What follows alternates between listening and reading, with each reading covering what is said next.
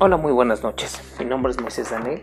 Bienvenidos a su cápsula de educación patrocinada por la Universidad Interamericana para el Desarrollo Campus Tlanepantla. El día de hoy platicaremos del enfoque didáctico del aprendizaje. ¿Qué es una corriente didáctica? La forma en la que se conceptualiza el proceso de enseñanza-aprendizaje influye directamente en la práctica docente, incluyendo la planeación, el tipo de estrategias de enseñanza y la forma de evaluación. Esta es una de las razones por la que es importante que el profesor en formación conozca diferentes posturas didácticas y analice sus características, ventajas y desventajas. En el libro de Fundamentación Didáctica se presentan las características de tres posturas didácticas diferentes, como lo es la didáctica tradicional, la tecnología educativa y la didáctica crítica.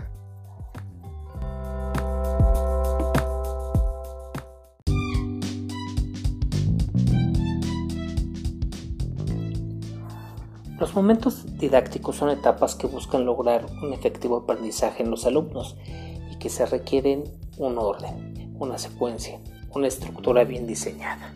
El primer momento es el diagnóstico.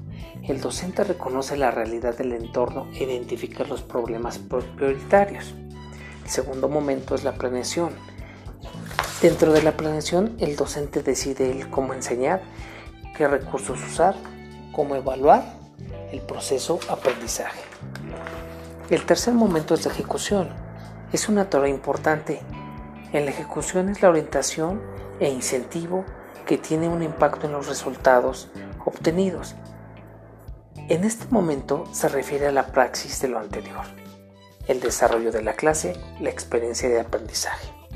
Y el cuarto momento es la evaluación en este momento el docente certifica los resultados obtenidos en momentos que hace las valoraciones para rectificar sobre su labor.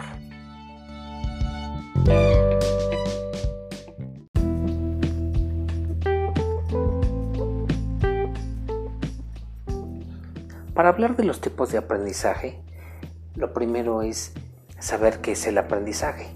Se entiende como aprendizaje el proceso a través del cual el ser humano adquiere y modifica sus habilidades, destrezas, conocimientos o conductas, como fruto de la experiencia directa, el estudio, la observación, el razonamiento o la instrucción.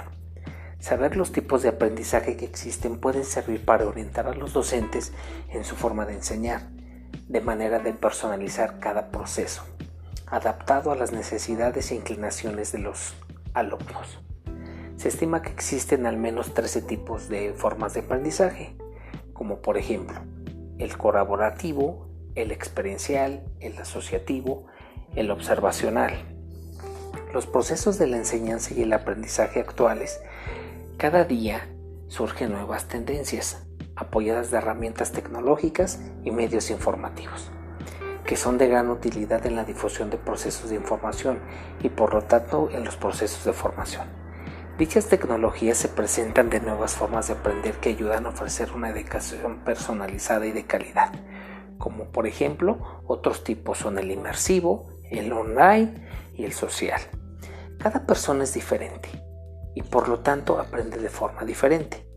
No todos tenemos una forma de aprender fija y única, sino que existen ciertas predominancias e inclinaciones por unas o por otras que puedan darse no dependiendo de lo que se quiera aprender. Gracias a ello, dispones de todos los tipos de aprendizaje para usar el que más se ajuste a tu necesidad.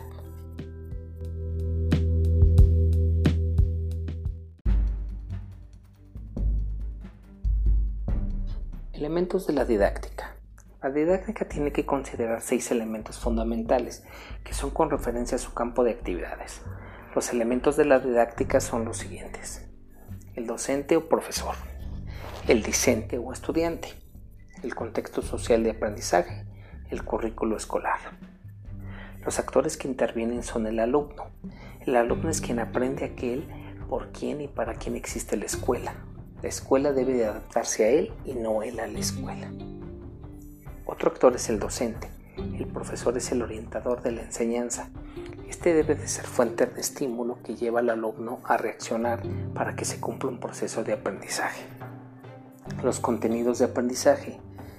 son los saberes culturalmente significativos y que además son elegidos para ser enseñados y aprendidos en la escuela. Al elegirnos pasan a ser contenidos, se toma en cuenta el contexto cultural y los saberes previos. Los objetivos educativos establecen qué es lo que en concreto se pretende para que adquiera el alumnado durante el desarrollo de una unidad didáctica. La metodología didáctica siempre supondrá una manera concreta de enseñar un trayecto, una herramienta utilizada para transmitir los contenidos, procedimientos y principios a los estudiantes, con el fin de lograr los objetivos propuestos desde un inicio. El ambiente de aprendizaje es el espacio físico y entorno social en el que los estudiantes interactúan y adquieren conocimientos. Un ambiente propicio establecerá las bases para un correcto aprendizaje. Los ambientes de aprendizaje son los entornos creados para la adquisición y enriquecimiento de aprendizaje y el desarrollo de competencias de los individuos, todo lo dirigido por un docente. El ambiente de aprendizaje es un conjunto de elementos logísticos, sociales, culturales y humanos que intervienen en el proceso de enseñanza. Les agradezco mucho su atención, les dejo mi correo moises.danel.unit.mx para cualquier duda, comentario o sugerencia pasen una excelente noche.